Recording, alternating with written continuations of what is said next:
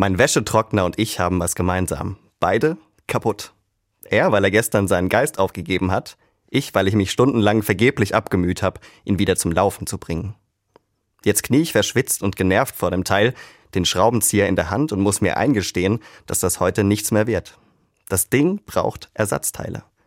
Ich denke mir, so ist das manchmal im Leben, wenn der Erfolg auf sich warten lässt. Da strenge ich mich total an und kriege es trotzdem nicht gemeistert. Das kenne ich auch aus anderen Bereichen. Wenn ein Projekt auf der Arbeit scheinbar nur Stunden schluckt und schluckt und nichts bewegt.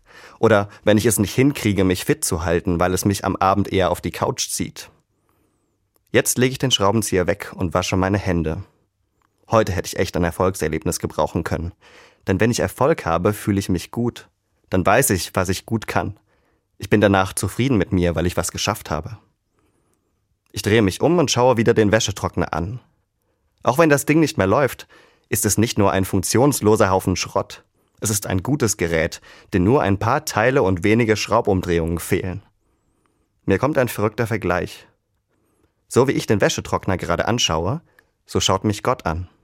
Er sieht in mir nicht nur den Menschen, der es gebacken bekommt oder nicht, er sieht erstmal einfach nur mich.